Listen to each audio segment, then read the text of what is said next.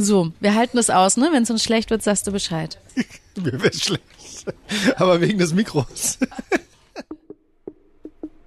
Wir sind an Bord einer Segelyacht. Sie heißt Andromeda und schaukelt auf der Ostsee.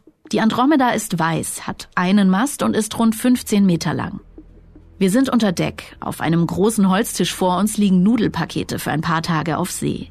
Vor gut einem Jahr soll auf demselben Tisch Sprengstoff gelegen haben. Und zwar der Sprengstoff, der die Welt vor eines der derzeit größten politischen Rätsel gestellt hat.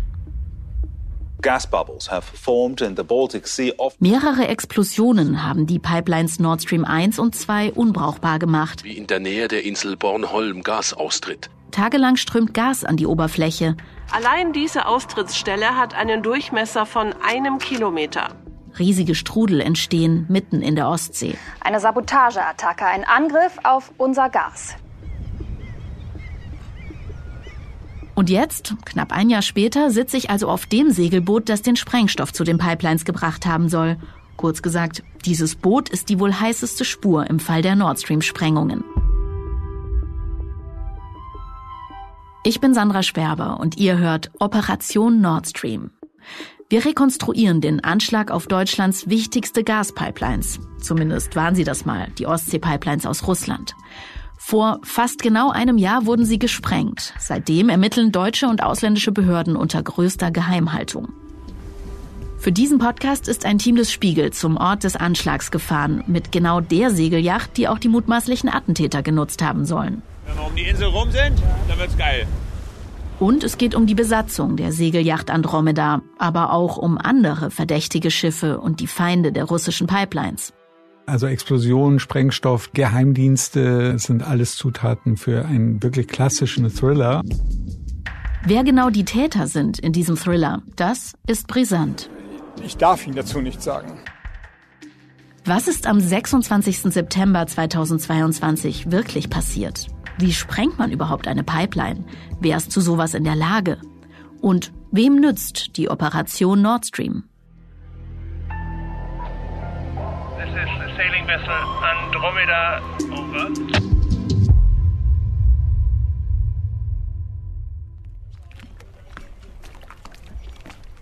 Es ist ein Samstag, Anfang Juli und ich laufe durch den Yachthafen Hohe Düne.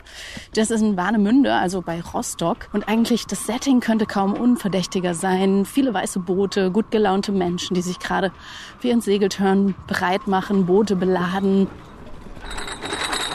Ich habe auch so einen Bollerwagen dabei mit Getränken und Essensvorräten für ein paar Tage auf der Ostsee. Wenn einer von euch noch eine Kiste nimmt, Ja. Was haben wir noch? Wasser? Ja. Die Yacht, auf die wir unsere Vorräte schleppen, ist die Andromeda. Der Hafen, in dem sie gerade liegt, soll der Startpunkt einer geheimen Operation zur Nord Stream-Sabotage gewesen sein. Und die Kabinen, in denen wir jetzt für ein paar Nächte schlafen werden, sind von Ermittlern auf den Kopf gestellt worden. Denn wer hier auf der Andromeda mit Sprengstoff hantiert hat, der könnte verantwortlich sein für die Anschläge auf die Nord Stream-Pipelines. Das wissen wir aber nur, weil jemand erste Ergebnisse der Ermittlungen verraten hat. Details werden unter Verschluss gehalten. Nur, dass die Untersuchung stattgefunden hat und dass der Verdacht besteht, dass mit dem Boot Sprengsätze transportiert wurden, also hier eine heiße Spur verfolgt wird, das bestätigt die Bundesanwaltschaft. Aber darüber hinaus sind noch viele Fragen offen. Zum Beispiel, ob man wirklich von so einer Segelyacht aus zu einer Pipeline in 80 Metern Tiefe tauchen kann. Wie passen all die Tauchsachen und der Sprengstoff auf das Boot? Wer waren die Leute, die es angemietet haben? Oder war es vielleicht doch alles ganz anders? Und weil da noch so viele Fragezeichen sind, haben wir also die Andromeda einfach selbst gemietet. Wir haben einen Rettungsring hinten, den man über Bord schmeißen kann und dann fährt man so einen Kreis um die Leute. Dann kann man die Leine packen, wenn jemand über Bord gefallen ist.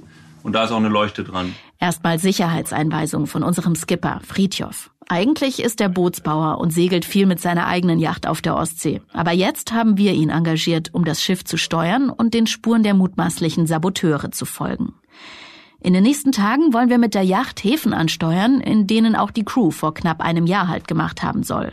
Mal sehen, ob sich dort jemand an sie erinnert. Und anschließend geht's raus aufs offene Meer, zum Tatort der Nord Stream Pipeline, wo die Ostsee 80 Meter tief ist und Wellen auch mal über Deck spülen können. Rettungswesten an Deck immer an. Nachts auf jeden Fall eigentlich immer anhaben. Neben Friedhoff und mir sind fünf Kollegen vom Spiegel und dem ZDF an Bord. Zahlenmäßig ist das also fast die gleiche Besetzung wie bei den mutmaßlichen Saboteuren. Das waren, soweit wir wissen, fünf Männer und eine Frau. Was uns schon nach ein paar Stunden im Hafen verwundert, ist das Boot, auf dem sie unterwegs gewesen sein sollen. Genauer gesagt, der Zustand der Andromeda, das Boot, auf dem wir jetzt stehen. Das ist schon alles ein bisschen schrabbelig ne? und kaputt. Teils. Warum schrabbelig? dass hier und da ein paar Ecken abgebrochen sind, Autopilot nicht geht, kümmert sich auch niemand mehr drum. Also nicht mehr so das beste Schiff, was Sie hier im Angebot hätten? Nee, wahrscheinlich nicht. Und schrabbelig ist eigentlich fast untertrieben. Jedenfalls wird die Mängelliste vom Skipper noch länger werden. Aber bevor ich das so richtig begreife, was alles kaputt ist, mache ich mit meinem Spiegelkollegen und Freizeitsegler Marcel Rosenbach eine Tour über die Andromeda. Ne, es ist eine Bavaria Cruiser 50. Das ist schon ein sehr stattliches, großes Segelschiff. Die 50 in der Modellbezeichnung steht für die Bootslänge von rund 50 Fuß. Das sind gut 15 Meter. Interessanterweise kommt das Boot auch jetzt erst aus dem Winterlager, haben uns hier die Leute von der Charterfirma gesagt. Also es war sehr, sehr lang offensichtlich noch auf Rügen. Da, wo das BKA das Schiff untersucht hat. Genau, da lag es trocken über den Winter. Und äh, offenbar sind wir jetzt die ersten Mietenden in diesem Jahr. Im Yachthafen Hohe Düne ist die Andromeda eines der größeren Boote unter den Dutzenden weißen Segelyachten, die hier liegen. Wir gehen unter Deck. Ich muss sagen, es ist der Innenraum, in dem wir uns jetzt gerade befinden. Der Hauptraum mit äh, Esstisch, mit Kapitänstisch und Küche, Pantry, ist größer, als ich mir das vorgestellt hätte, hat Stehhöhe. Also man kann mit mehreren Personen hier sich aufhalten, ohne sich zu sehr auf die Pelle zu rücken. Mal sehen, ob Marcel recht behält. Noch liegen wir ja nur im Hafen. Die Andromeda ist jedenfalls keine Hightech-Luxusjacht. Aber gemütlich ist sie schon irgendwie. Es gibt holzverkleidete Wände, eine große Sitzecke mit dicken Polstern auf den Bänken. Zugelassen ist sie für bis zu elf Leute. Es gibt fünf Kabinen, außerdem eine Küchenzeile, die Pantry, mit Gasherd, Ofen und Kühlschrank, lange Sitzbänke und einen großen Esstisch aus Holz. Der ist etwa einen Meter breit, zwei Meter lang und außen herum hat er eine Kante, damit bei Seegang nichts runterrutscht. Nach allem, wie es sich bisher darstellt, wurde an diesem Tisch mit dem eingesetzten Sprengstoff hantiert. Möglicherweise wurden die Ladungen zündbereit gemacht. Jedenfalls wurden Anhaftungen festgestellt, äh, die dann analysiert wurden und die zu diesem Sprengstoff führten. Was eben diese These, dass diese Yacht eine zentrale Rolle gespielt haben könnte, erhärtet hat. Vielleicht segeln wir also einer heißen Spur hinterher, die politisch ganz schön knifflig ist. Denn es gibt Indizien, die nach Kiew führen. Also, dass möglicherweise eine ukrainische Crew die Andromeda angemietet hat, zur Pipeline gefahren ist und so weiter. Was für einen Sinn hat das? Das schadet nur den Beziehungen und es schadet letztendlich auch der Ukraine. So sieht das mein Spiegelkollege Martin Knobbe. Seit der Explosion verfolgt Martin die politischen Reaktionen. Und er versucht zu erfahren, was das Kanzleramt weiß, das erstaunlich zurückhaltend ist.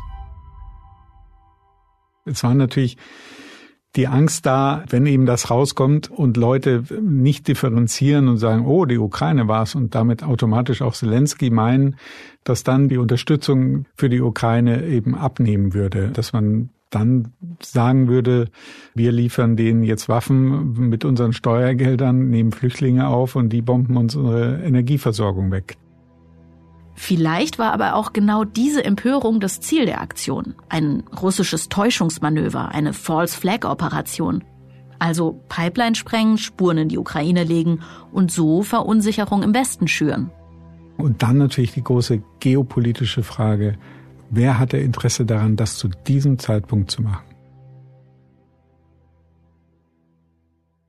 Wir zeigen mit diesem Projekt, dass wir auf eine sichere, auf eine belastbare Partnerschaft mit Russland in der Zukunft setzen. Und ich glaube, dieses Projekt ist ein herausragendes Beispiel dafür. So freundschaftlich klang das viele Jahre lang, also vor dem Ukraine-Krieg. Die Rede hat Angela Merkel 2011 zum Betriebsstart der ersten Nord Stream Pipeline gehalten. Damals war sie noch Kanzlerin und Russland in ihren Augen ein verlässlicher Partner. Aus dieser Partnerschaft ist im Laufe der Zeit Abhängigkeit geworden und als im Februar 2022, gut zehn Jahre nach der Pipeline-Eröffnung, russische Truppen die Ukraine überfallen, rächt sich das mit dem Gas von Putin. Ja, Wir werden diese Abhängigkeit beenden, so schnell wie das nur irgend geht. Das aber von einem Tag auf den anderen zu tun, hieße, unser Land und ganz Europa in eine Rezession zu stürzen. Hunderttausende Arbeitsplätze wären in Gefahr, ganze Industriezweige stünden auf der Kippe. Der Bundeskanzler warnt deshalb so eindringlich, weil vor Kriegsbeginn mehr als die Hälfte des deutschen Gasbedarfs aus Russland kommt. Noch. Und folgende Einmeldung hat uns soeben erreicht. Russland reduziert offenbar seine Gaslieferungen. Der russische Gaskonzern Gazprom senkt die Lieferungen durch die Ostsee-Pipeline Nord Stream 1. Noch stärker als zunächst angekündigt. Von Mittwoch an würden nur noch 20 Prozent durch die wichtigste Versorgungsleitung nach Deutschland fließen.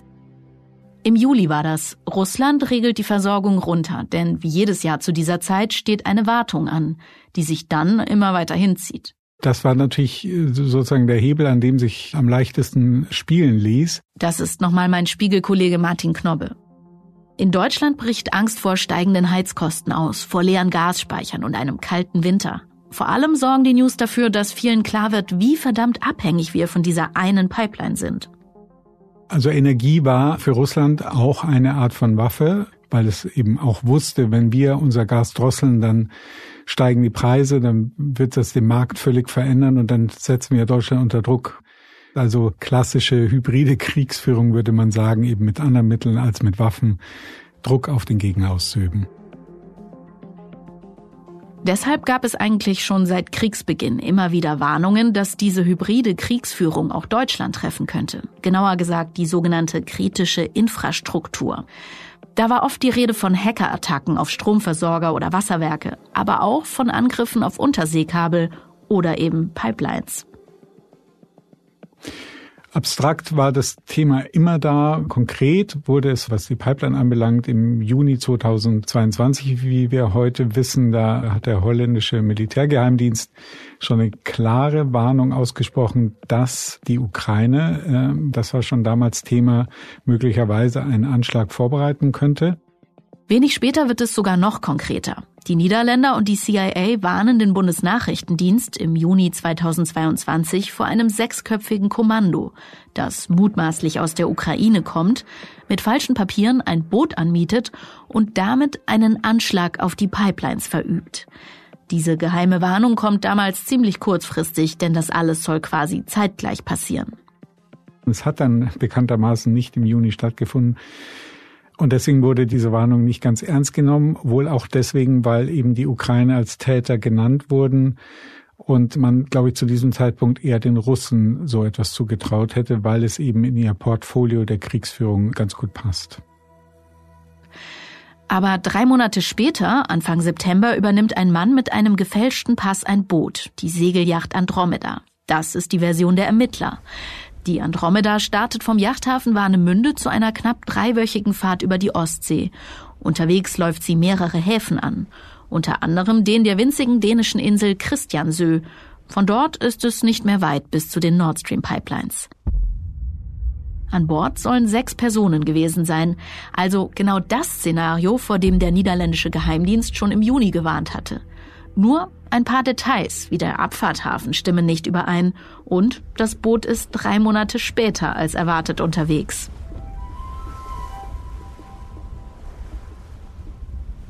Südlich von Schweden liegt eine Insel in der Ostsee, Bornholm. Die Insel gehört zu Dänemark, rund 40.000 Menschen leben hier. Auf Bornholm gibt es zwei Messstationen, die nach Erdbeben lauschen. Wenn es irgendwo in der Ostsee wackelt, schlagen dort Seismographen aus.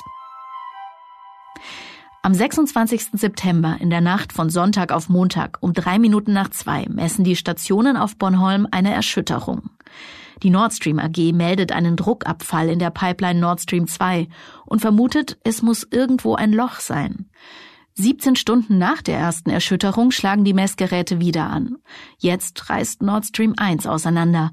Der Anschlagsort liegt weiter nördlich. Hier verlaufen die beiden Nord Stream Pipelines dicht nebeneinander. Ein F-16-Kampfjet entdeckt aus der Luft Gaslecks. Am Dienstagnachmittag veröffentlicht dann das dänische Militär Fotos und ein grisseliges Video. Zu sehen sind massive Strudel in der Ostsee, Durchmesser bis zu einem Kilometer. Letztlich werden vier Lecks gefunden. Ich fand das Ganze, als ich davon hörte, ähm, total rätselhaft. Der erste Moment war ja, ist das ein Unfall? Ist da irgendwas rangekommen auf dem Meeresboden? Aber dann wurde ja relativ schnell klar und auch von den Behörden gesagt, dass das nur durch menschliches Zutun geschehen konnte, also Sabotage. Und die Segelyacht Andromeda, die liegt längst wieder im Hafen, als die Pipelines explodieren und die halbe Welt auf einen blubbernden Strudel in der Ostsee schaut. Der Charterhafen ist mehr als 200 Kilometer von den Tatorten entfernt. Die Crew hat das Schiff da schon zwei oder drei Tage vorher dem Vermieter zurückgegeben. Und offenbar war das alles ziemlich unauffällig. Jedenfalls dauert es noch mal vier Monate, bis die Bundesanwaltschaft Ermittler zur Andromeda schickt. Wer denkt schon bei einem weißen Segelboot an Sabotage, Geheimoperationen und Krieg? Obwohl es jetzt, wie wir heute wissen, Warnungen im Vorfeld gab, waren zu diesem Zeitpunkt wirklich alle ein bisschen überrascht und auch schockiert. Die ersten Vermutungen äh, deuteten alle auf die Russen hin, eben weil Gas sozusagen der Machthebel der Russen war, ähm, war die Vermutung, naja, dann waren sie es vielleicht doch. Andererseits fragte man sich, warum, warum beschädigen Russen ihre eigene Pipeline?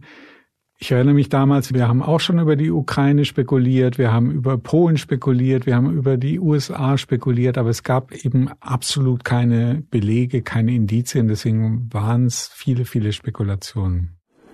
Ich darf Ihnen dazu nichts sagen. Die Bundesregierung, also hier Wirtschaftsminister Habeck, geht in Sachen Schuldfrage erstmal auf Tauchstation. Und solange die Ermittlungen laufen, werden sich alle Politikerinnen und Politiker, die verantwortungsvoll sind, mit öffentlichen Kommentaren zurückhalten. Naja, es sind ja nicht alle verantwortungsvoll. Wladimir Putin, der russische Präsident, beschuldigt die USA. Sie würden vom Leck profitieren. Alles Lügen, schießt der US-Präsident zurück. Dass es Feinde dieser Pipeline gibt, das war bekannt, aber der Zeitpunkt war erstaunlich und vor allem die Frage, was damit bezweckt werden sollte. Denn Nord Stream 1 hat zu dem Zeitpunkt eh kein Gas mehr nach Deutschland geliefert. Das lag an der Sache mit der Turbine im Sommer 2022. Erst musste sie gewartet werden, dann hing die Turbine in Kanada fest, anschließend gab's Zollprobleme. Irgendwann kam sogar Kanzler Olaf Scholz persönlich bei Siemens in Mülheim vorbei und ließ sich vor der Turbine fotografieren. Was mir wichtig ist, ist klarzumachen, dass diese Turbine jederzeit einsetzbar ist und dass sie genutzt werden kann. Tip-Top-Turbine, aber in Betrieb ging sie nie. Wie auch immer. Seit 31. August kam kein Gas mehr über Nord Stream 1 und Nord Stream 2 war zwar fertig gebaut, aber wegen des russischen Angriffs auf die Ukraine nie in Betrieb gegangen. Ich, ich fand so absurd damals die Vorstellung, durch die Pipeline fließt ja gar nichts mehr. Was soll das eigentlich? Warum jetzt dieser Akt? Es passt irgendwie nicht so ganz in diese Zeit außer einem großen Effekt und vielen Fragen hat es eigentlich auch nicht so viel gebracht, außer Verunsicherung. Wenn vielleicht das das Motiv war, dann war es teilweise erfolgreich.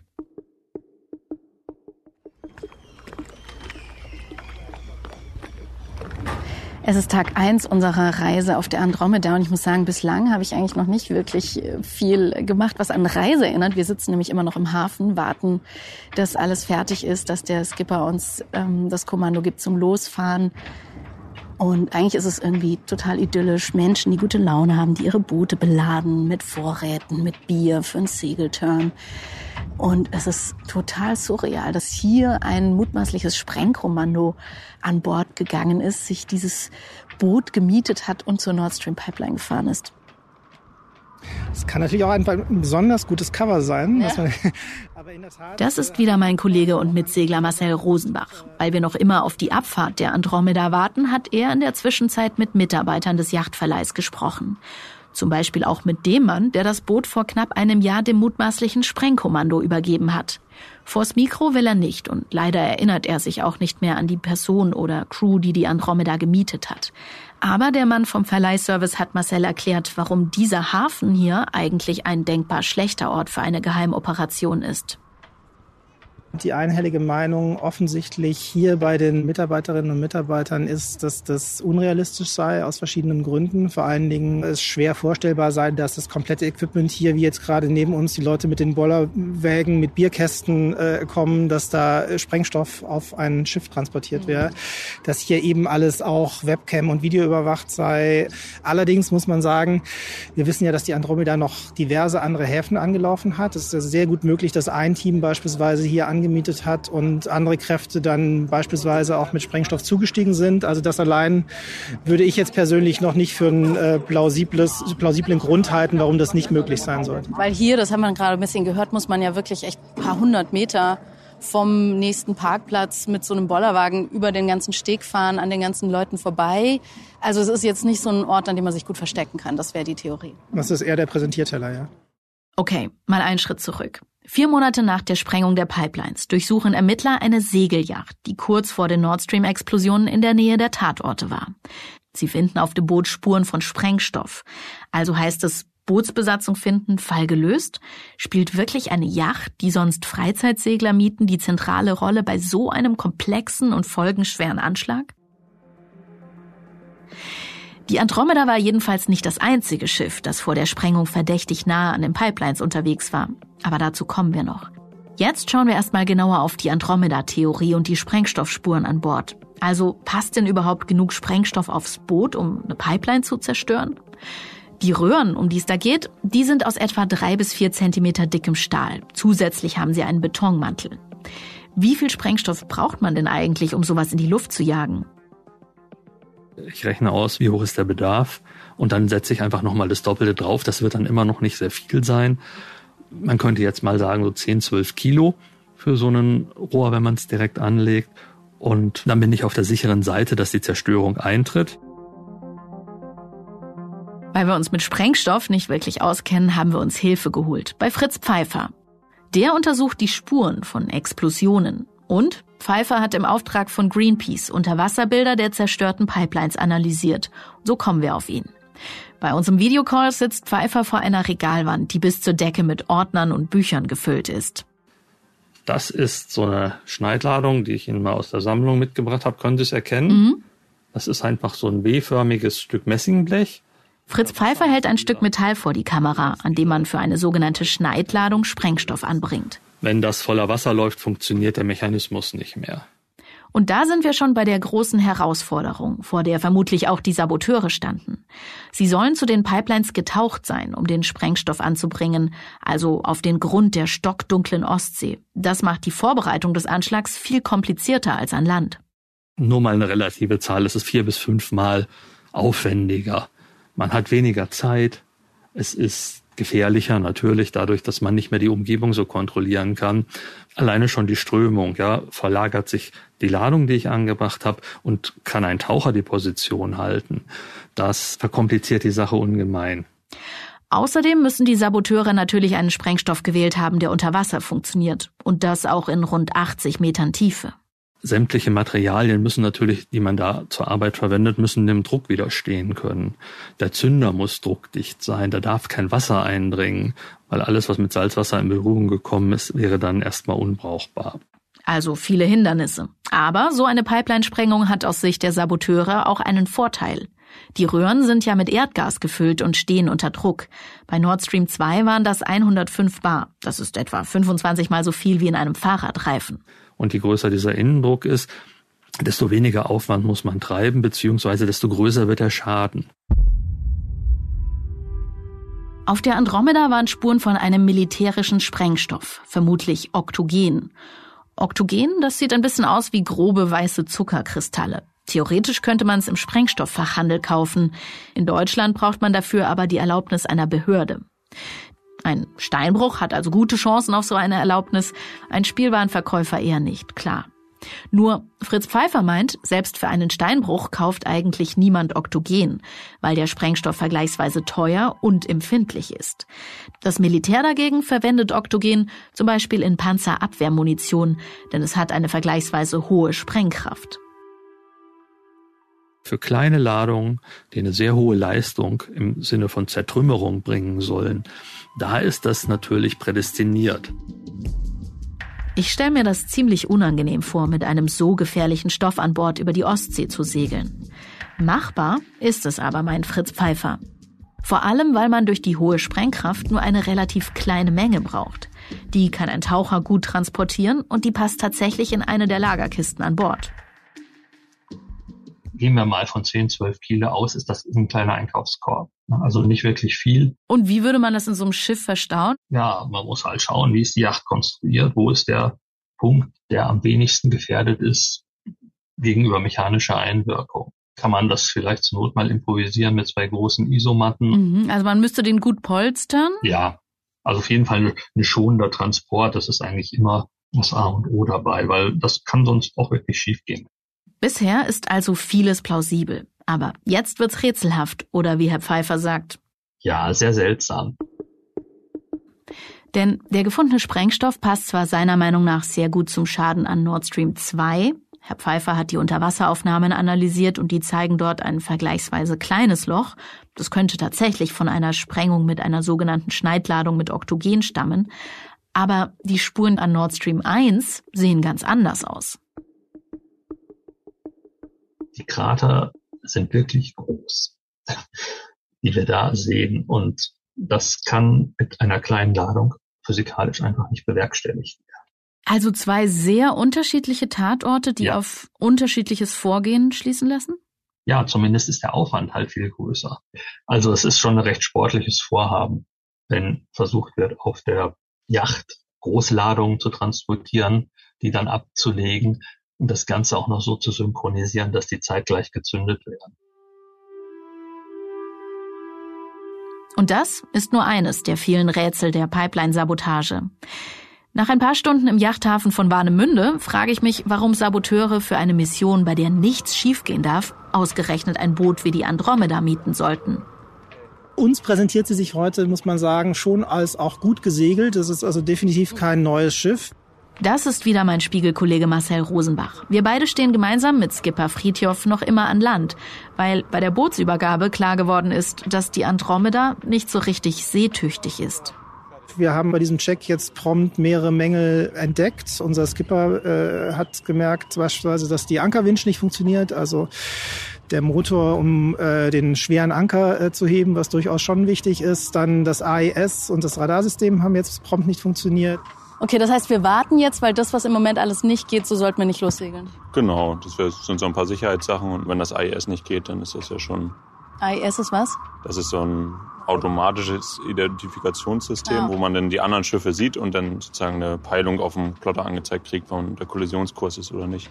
Wir wollen Aber ja gefunden werden, andere wir, nicht. Genau. Die Crew der Andromeda hatte vor knapp einem Jahr jedenfalls auch keinen AIS-Tracker. Ob sie ihn gezielt ausgeschaltet hat oder er schon damals defekt war, das wissen wir nicht. So lässt sich die genaue Route der Yacht schwerer nachvollziehen. Ganz verstecken kann sie sich auf der Ostsee aber nicht. Auf Satellitenbildern oder bei der Radarerfassung des Schiffsverkehrs würde das Schiff trotzdem zu sehen sein. Was bekannt ist, von Rostock-Warnemünde ist sie Anfang September 2022 in Richtung Osten gefahren. Ihr erster Stopp war im Norden von Rügen, im Hafen von Wieg. Und da wollen wir jetzt eigentlich auch hinfahren. Unser Skipper hat die Andromeda schon beim Hafenmeister angemeldet. Da war dann auch so und wollte dann auch den Platz von den Bombenlegern haben, falls ich einen Platz reservieren wollte an der Kaimauer. Die Frage ist nur, schaffen wir es überhaupt noch, die Yacht der mutmaßlichen Bombenleger in Gang zu setzen? Was machen wir denn, wenn sie Ankerkette und Radar und AES nicht flott kriegen? Dann werden wir geupgradet auf ein anderes Schiff. Das wäre schlecht, ne? Vom Yachthafen in Warnemünde sind es auf dem Seeweg knapp 240 Kilometer bis zum ersten Tatort. Bei idealen Wetterbedingungen könnte die Andromeda in etwa 17 Stunden da sein. Keine Zwischenstopps, keine weiteren Zeugen. Aber die mutmaßlichen Saboteure nehmen nicht die direkte Strecke, sondern sie laufen Häfen an und sie fahren einen Schlenker und biegen ab nach Wieg auf Rügen. Warum wählt die Andromeda Crew diesen Umweg in einen kleinen Hafen, wo das große Boot mehr auffallen könnte? Hatte sie hier etwas zu erledigen? In Wieg gibt es einen Mann, der sich an die Segler erinnert, denn ihm ist beim Betanken des Bootes etwas Verdächtiges aufgefallen. Kann einer hier hinten an der Leine stehen? Und wir machen uns jetzt endlich nach Stunden im Hafen auf den Weg, ihn zu treffen.